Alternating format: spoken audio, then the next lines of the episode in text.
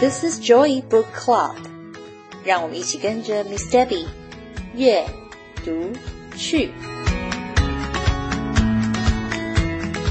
Hi everyone, good morning, good afternoon, or good evening. Welcome to our Joy Book Club. I am Miss Debbie. Hi，欢迎大家来到我们的 Joy Book Club。我是 Miss Debbie。在 Joy Book Club 里面，每一集我都会分享一本我读到的好书。 the Boy and the Whale is the book we will be reading together today.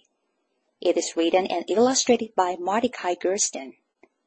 The book is inspired by a video the author saw of an actual whale rescue. In the story, a boy is trying to save a whale after he found the whale is entangled in his father's fishing net. Is the whale still alive? Can the boy save the big creature? 今天的这本书 The Boy and the Well》，作家跟插画家是 Mordecai Gersten。这本书的灵感是来自于作家有一天他在 YouTube 上面看了一部在海洋中拯救鲸鱼的纪录片而写出来的故事。故事中的小男孩跟着爸爸出海，却看到了一只被渔网困住的大鲸鱼。大鲸鱼还活着吗？小男孩该怎么办呢？让我们一起来读这本书。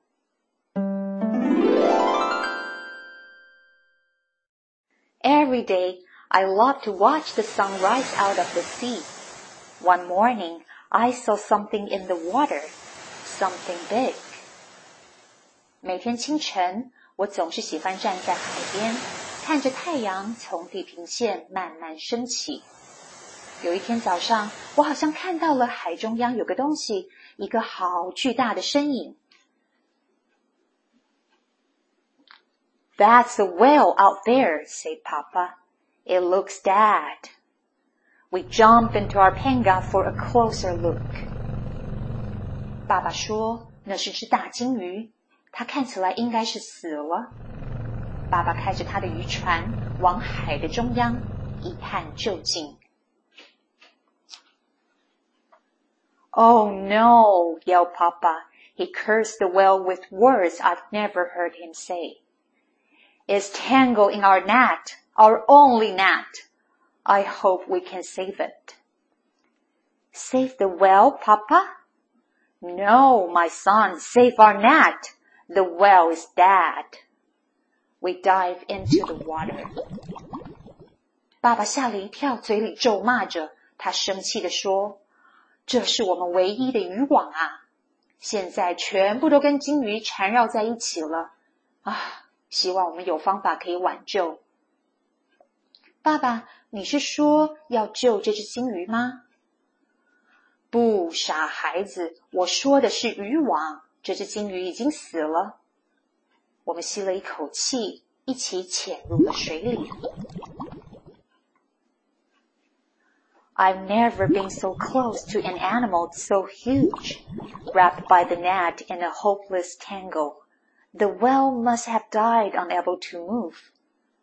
I have been tangled in a net once too. I almost drowned. Papa saved me. 我从来没有这么近距离看过这么大的动物。这只鲸鱼一定是被我们的渔网缠住，动弹不得才死掉的。我突然想起有一次不小心被渔网绊住，我在水里挣扎了好久，差点溺水。后来是爸爸救我，把我拉上船的。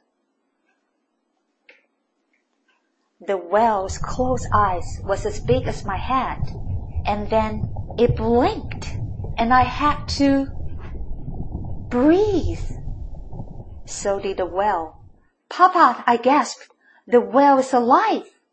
Just barely, said Papa. But our net is ruined. We have no money for a new one. 我游到鲸鱼的身旁，它合上了眼睛，就跟我的头一样大。突然，它眨了一下眼睛，我快要憋不住气了，我必须要回到水面上换气。爸爸，你看到了吗？这只鲸鱼还活着。爸爸不高兴地说。它只剩下一口气，它快死了。孩子啊，你知道我们的渔网破了，而且我们没有钱买新的渔网。He turned the boat towards the shore. Maybe, he said, we can try to fix my uncle's old net and borrow it. But what about the well? I said. The well, said Papa. Maybe we should free it, I said. Do you know, said Papa, how difficult and dangerous that would be? But it might live. It destroyed our net, said Papa. How will we live? I'm going to see my uncle. Forget the well and don't do anything foolish. Yes, Papa, I said. I looked back out to the well. I remember being caught in the net, feeling helpless and the awful fear. What does the well feel? It's so big. I couldn't free it myself. If I try, Papa would be very angry. I stood there for a long while.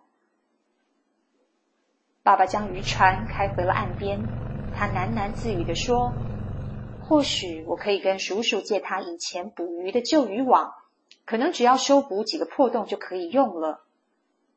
但是，爸爸，金鱼怎么办呢？我们不救它吗？它还活着啊！或许我们可以把缠绕在它身上的渔网剪破，它就自由了。爸爸生气地说：“你知道这有多困难，有多危险吗？而且把渔网剪破了，我们拿什么捕鱼啊？不要再说了，我现在要去找叔叔，跟他借他的旧网子。你在这里等我，别做傻事，别再想那只金鱼了。”我回头看看那只金鱼，脑海中又浮现了自己上次被渔网绊住的感觉，那种恐惧。又绝望的感觉，怎么办呢？这只金鱼一定也是一样的害怕，但是凭我自己一个人，我救得了它吗？而且如果爸爸知道了，他一定会很生气。我站在岸边不知所措了。Then I jump into the panga and headed for the well. I had to try. 我我决定了，我要试试看。我飞快地跳进渔船，将船开向海中央。I took my fishing knife, hoped the whale wouldn't slap me with its tail, and dived in. I began to cut away the top plastic netting. There was so much of it. Maybe Papa was right. I dived and cut and dived again. If only I didn't have to breathe. 我心中默默的祈祷，希望金鱼不会用它的尾巴拍打我。然后拿起我的小刀，开始将塑胶制成的渔网割开。 要剪开的地方实在太多了，或许我应该听爸爸的话，留在岸上。我回到水面上，深呼了一口气，然后又潜回水中，不停的剪。就这样，一次又一次，一次再一次。好累哦！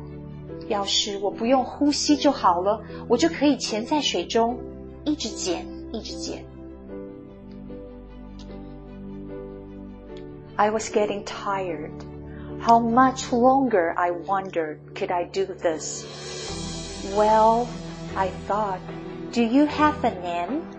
Mine is Abelardo. I'm so very sorry about the net, Well but fishing is how we live. Do you know I'm trying my best to save you, but I don't know if I can. 我感觉得到我的体力越来越差，我怀疑的问自己，还要多久？我真的能办得到吗？大金鱼，你听到了吗？你有名字吗？我叫做 Abelardo。我真的好想跟你说对不起。因为这组渔网让你被困在这里，但是没有渔网，我们就无法维持生活。你知道我很努力的在救你，但是我真的对自己没有信心啊。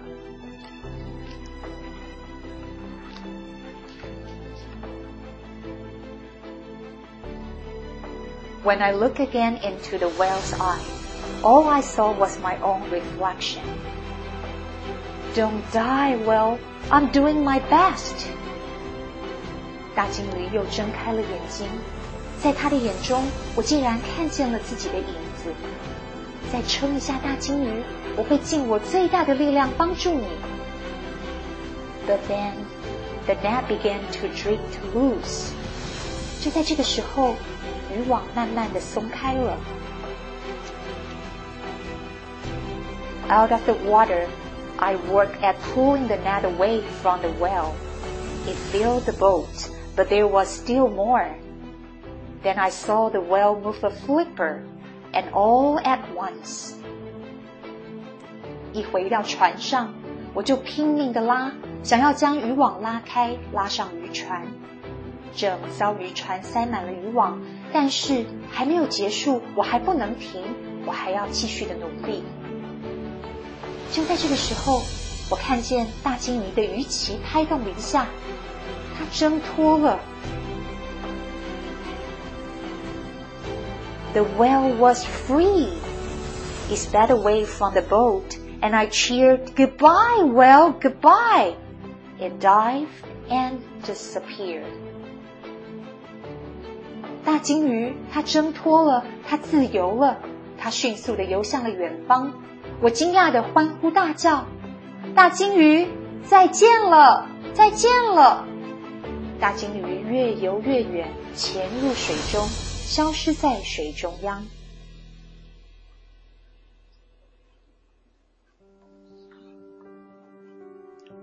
It burst out of the water, leaped into the sky, spun around, crash back into the sea, and out again. 就在这个时候，海中央突然水花四溅，大鲸鱼跃出水面，腾空翻转，再重重的落入海中。我还来不及喘气，一模一样的动作，大金鱼又做了一次。The whale slaps its tail and leaped again and again, forward and backwards, higher and higher, on and on. Are you dancing to thank me, whale? or just for the joy of being free？大金鱼拍打着自己的尾巴，一次比一次高。它重复的拍打、跳跃、 转身。亲爱的大金鱼，你是不是用这样的方式在跟我说谢谢呢？又或者因为从渔网中挣脱获得自由而感到欣喜？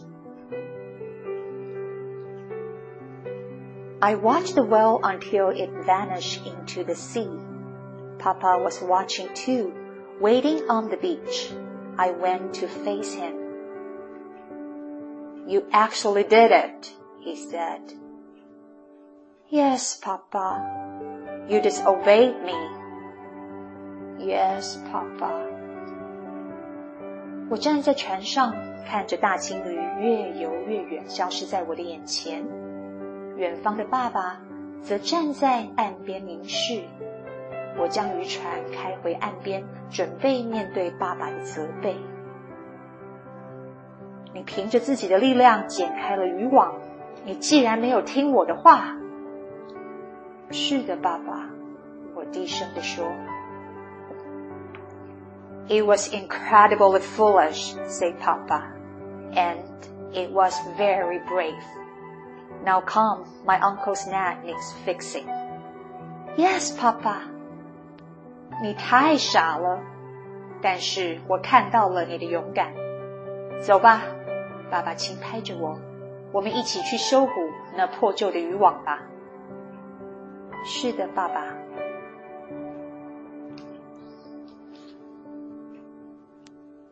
It is a beautiful story of connection, compassion, and determination. It also conveys the beauty of the human-animal bond. The boy can relate to how the whale must feel because he has been tangled in the net before. His compassion leads him to try to free the whale even though he knows it is dangerous. After reading the story, I would like to encourage all of us to think about what we can do to help animals. 在这本书当中，Miss Debbie 看到了不单是小男孩的勇气决心，更多的是他对动物的怜悯心。 因为小男孩曾经被网子绊住过，所以他更能体会 被渔网缠住的大金鱼有多么的害怕、绝望。在这个地球上面，除了我们人类，其实还有好多的生物共同生活在这里。Miss Debbie 希望我们想想看，怎么做可以帮助动物，可以维持生态的平衡。最简单的就是从减少垃圾开始。多使用环保购物袋，随手关灯关水，节约能源，让所有的动物们有一个更友善的生存空间。这是今天分享给大家的故事，《The Boy and the Whale》。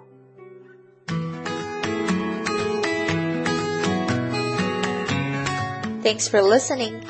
If you enjoy this episode and you would like to help support the Joy Book Club, please share it with others or post about it on your social media.